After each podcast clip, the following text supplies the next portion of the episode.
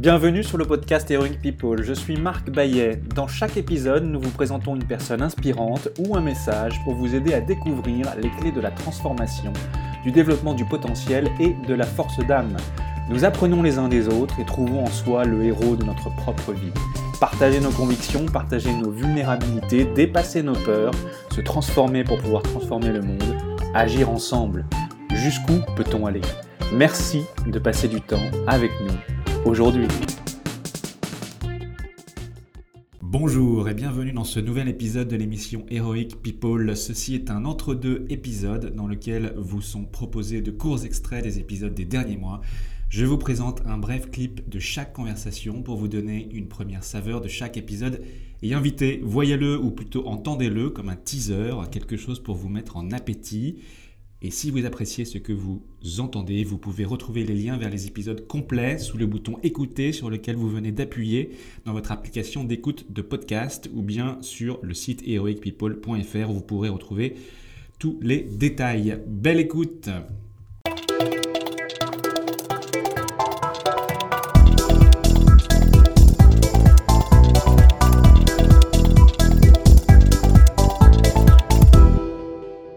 Extrait numéro 1 avec Clotilde Margotin, journaliste radio et télévision, auteur du livre Se relever toujours et devenue accompagnatrice en sortie de crise personnelle à la suite de la guérison de sa dépression. Ensuite, j'ai atteint des limites physiques euh, dans mon rôle de mère, euh, de jeune mère avec des jeunes enfants, puisque euh, à la naissance de la quatrième, notre aîné avait six ans, donc vraiment des enfants rapprochés. Là, j'ai atteint des limites physiques où on manque de sommeil, où on est sollicité physiquement à porter, à soulever, à décrocher dans la voiture, à remettre dans la poussette en permanence. Donc c'est extrêmement physique. Et cette limite physique, c'est jumelé avec une limite émotionnelle, euh, d'être dans la l'accueil des joies, des peines des petits-enfants à répétition sur des journées de façon constante, 24 heures sur 24, nuit et jour.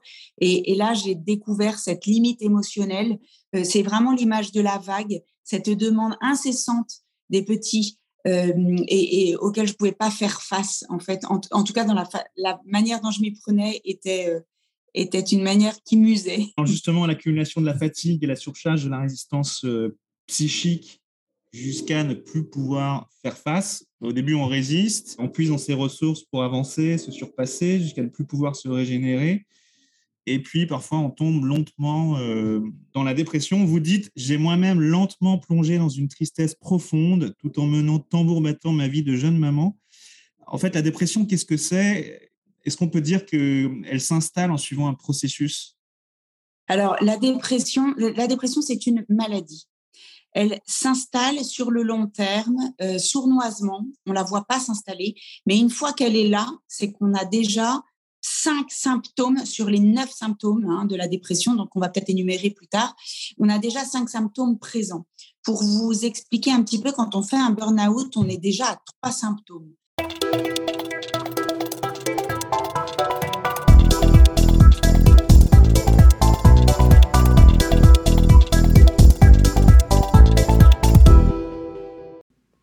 Extrait numéro 2, avec Thierry Janssen, un chirurgien devenu psychothérapeute. Il est l'auteur de nombreux livres consacrés à une approche globale de l'être humain, au développement de ce que l'on appelle la médecine intégrative et à une vision plus spirituelle de la société.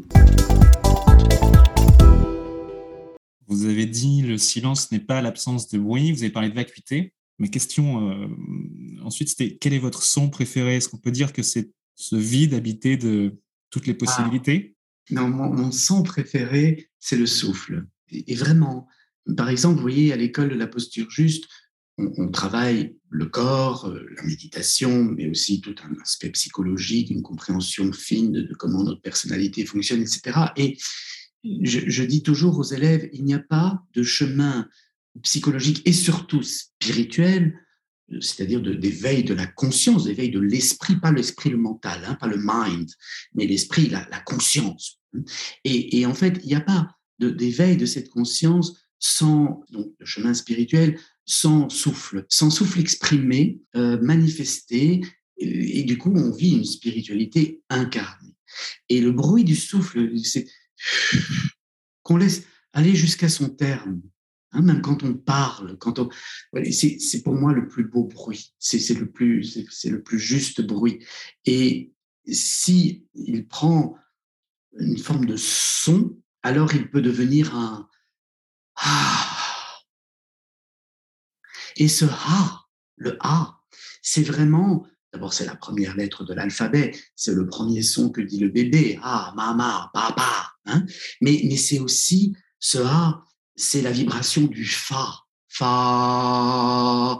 Et ce fa, il vibre ici dans la poitrine. Si vous faites un sol, il va vibrer dans la gorge. Si vous faites un do, il va vibrer dans le bas de votre ventre. Mais si vous faites le, fa, c'est toute votre poitrine qui vibre, c'est le cœur qui s'ouvre. Et c'est le début de tout. C'est la conscience qui s'éveille. Pour moi, il n'y a pas de plus beau son que ce ah. Magnifique ce que vous nous racontez. Alors, Paul Valéry dit il y a un art de marcher, un art de respirer, il y a aussi un art de se taire. Il aurait pu ajouter il y a un art d'écouter le silence en soi. Comment est-ce qu'on fait pour écouter le silence en soi? Est-ce qu'il y a une méthode?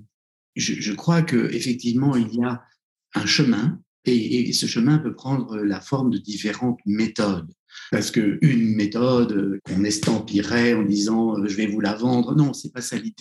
Mais, mais on constate quand même dans la majorité des cultures qu'il y a le chemin de l'apaisement du mental qui fait que la conscience peut s'éveiller, que ce silence peut se révéler, notre nature profonde peut se manifester pleinement.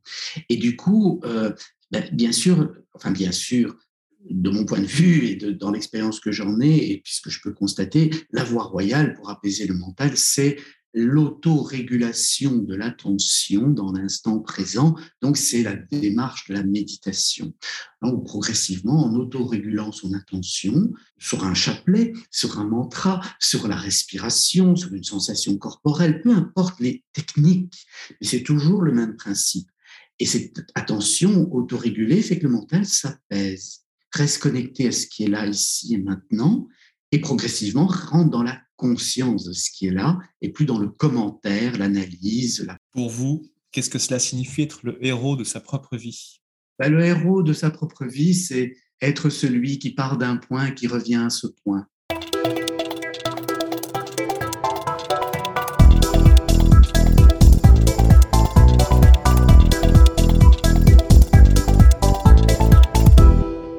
Extrait numéro 3 et non des moindres avec Claire Aubert, violoncelliste et auteur, diplômée du conservatoire Tchaïkovski de Moscou ainsi que de l'université La Sorbonne Paris 4 en philosophie et de la faculté de médecine de Tours en art-thérapie. J'étais donc dans cet EHPAD parisien, il y avait une patiente démente, agressive, qui mordait les infirmières, qui ne voulait pas qu'elle lui fasse son pansement.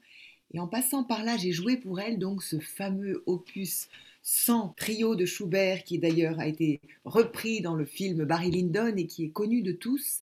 Et j'ai assisté pour la première fois et de façon spontanée à la diminution radicale de la douleur d'une résidente démente, agressive.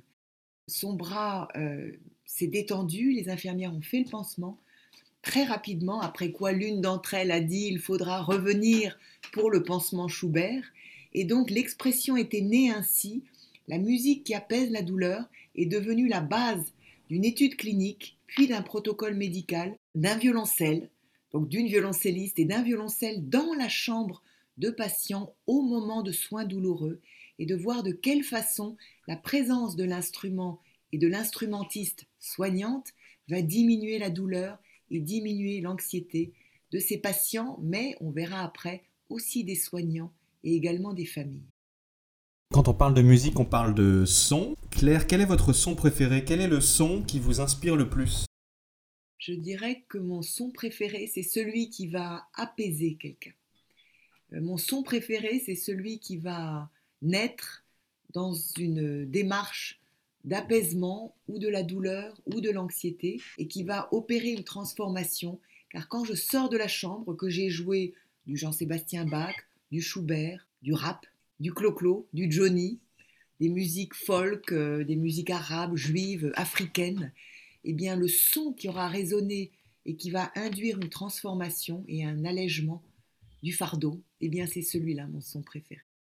Alors justement, quel compositeur ou air de musique aimez-vous tout particulièrement interpréter lorsque l'artiste thérapeute que vous êtes fait chanter son violoncelle pour apaiser ceux qui souffrent?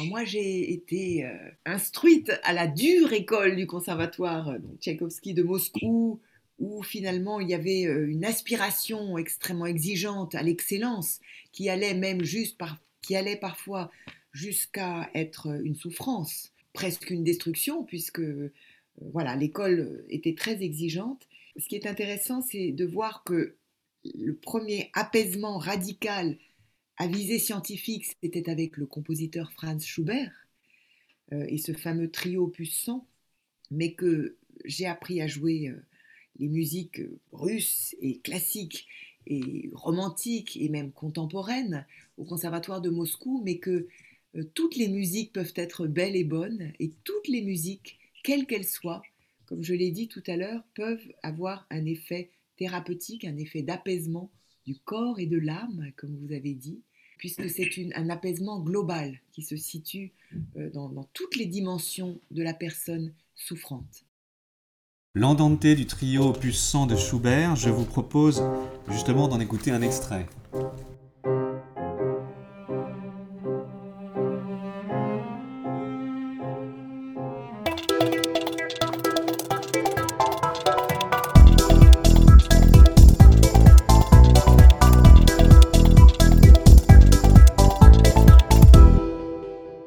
Maintenant, voici les biographies de mes invités et les thèmes autour desquels nous conversons. Puissent-ils vous inspirer et vous donner envie d'écouter les épisodes complets?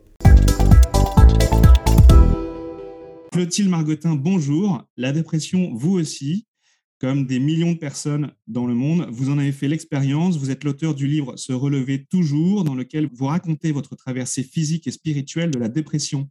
Mariée, mère de cinq enfants, spécialiste en communication et journaliste radio et télévision, vous êtes devenue accompagnatrice en sortie de crise personnelle à la suite de la guérison de votre dépression. La dépression, vous venez nous en parler, Clotilde, cette maladie encore taboue. Comment la décoder? Quels sont ses symptômes? Comment la prévenir? Comment s'en sortir? Car on peut s'en sortir. Comment vivre une relation à soi-même et aux autres ajustée et qui nous énergise plutôt que nous grille, nous brûle, nous use? Vous nous parlez également du coup de connaissance de soi, de limites personnelles, de l'importance de découvrir ce que l'on a apporté au monde en étant soi-même. Dirige scène, bonjour. Vous êtes un chirurgien devenu psychothérapeute. Vous êtes l'auteur de nombreux livres consacrés à une approche globale de l'être humain au développement de ce que l'on appelle la médecine intégrative et à une vision plus spirituelle de la société. Vous êtes également le fondateur de l'école de la présence thérapeutique, récemment rebaptisée École de la posture juste à Bruxelles. Votre dernier ouvrage, La posture juste, justement, est paru en 2020 aux éditions L'Iconoclaste. Vous allez nous parler du silence intérieur et nous donner des conseils pratiques et concrets pour mieux nous connaître et inventer un monde en harmonie avec nous-mêmes, les autres et la nature. Claire Aupert, bonjour. Vous êtes une violoncelliste à la carrière internationale, mais également art thérapeute. Vous soignez avec la musique. Issue d'une famille de médecins et d'artistes, vous êtes diplômé du conservatoire Tchaïkovski de Moscou en 1993, ainsi que d'une licence de philosophie à la Sorbonne et d'un diplôme d'art-thérapie. 10 minutes de Schubert égale 5 mg d'oxynorme. Claire, vous allez nous parler du prodigieux pouvoir de la musique sur l'âme et le corps, C'est la fin de votre épisode du podcast Heroic People. Merci, merci de nous avoir écoutés. J'espère que cet épisode vous a inspiré et vous a été utile. Si c'est le cas, partagez-le à un ou deux amis par SMS ou sur vos réseaux sociaux. Vous avez le pouvoir de changer la vie de quelqu'un et c'est maintenant. Vous pouvez retrouver cet épisode et son résumé écrit, mais aussi tous les autres épisodes sur le site du podcast heroicpeople.fr.